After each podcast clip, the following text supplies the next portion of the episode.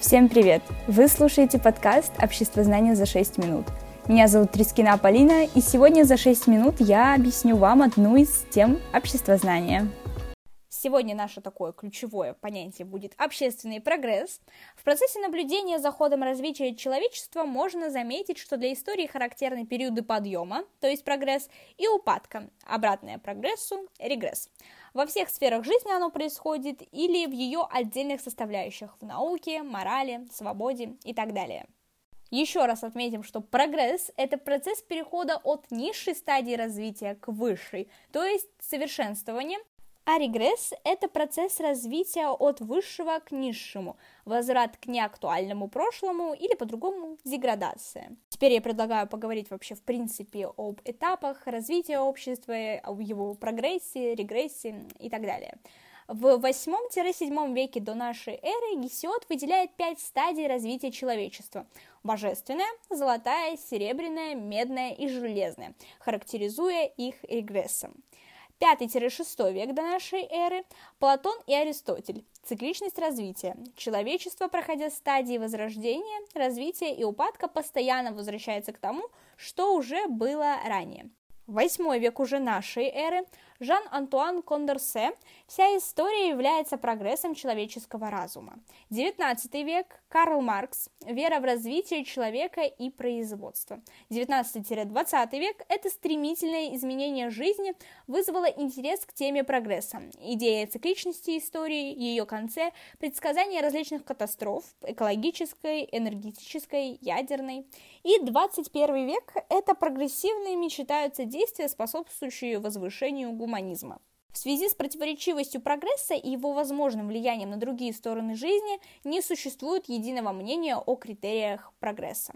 Разные философы и ученые предлагают ориентироваться на то, что прогресс должен способствовать развитию разума, соответствовать нравственным критериям, постепенно приближать человечество к правовому устройству и привести к росту сознания свободы. При рассмотрении вопросов прогресса нужно учитывать все составляющие общественного развития. То есть прогресс включает в себя разум, мораль, сознание свободы, технику, науку и правовой порядок. Стоит отметить, что прогресс также не всегда внесет в себе лишь положительные качества.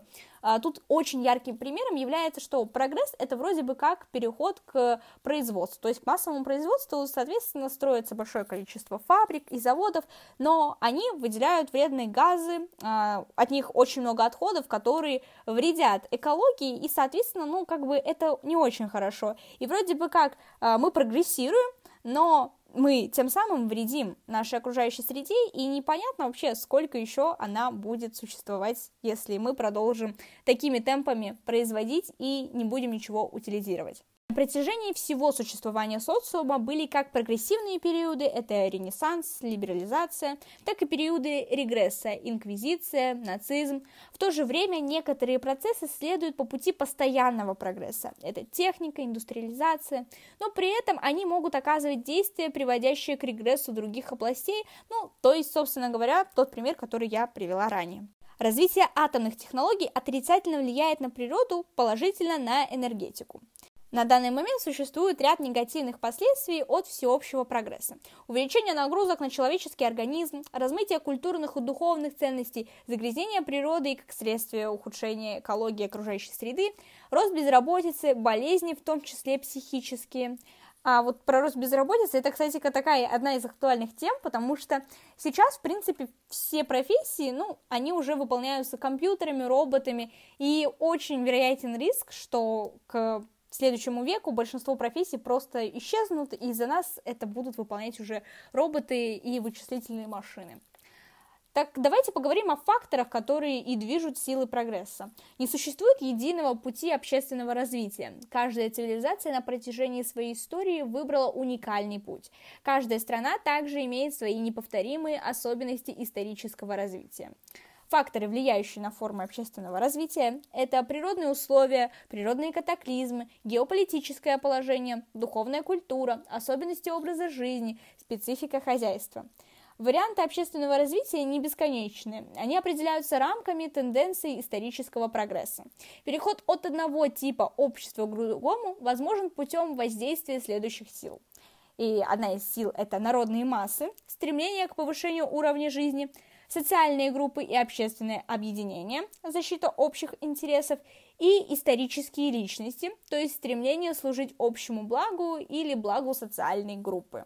И вроде бы как мы должны были сегодня поговорить о том, что процесс это круто и классно, но почему-то большую часть подкаста мы с вами посвятили тому, что а, все-таки прогресс несет в себе некоторые негативные черты, которые вследствие вызывают глобальные проблемы. Но глобальные проблемы, мы поговорим о них чуть позже, это будет как раз-таки в следующий выпуск нашего подкаста, поэтому я заканчиваю говорить о нашем прогрессе и плавно предлагаю вам перейти к прослушиванию нашего нового выпуска. Это глобальные проблемы 21 века. Ну, а на сегодня это было все. Спасибо вам за прослушивание. Надеемся на вашу обратную связь. Всем пока!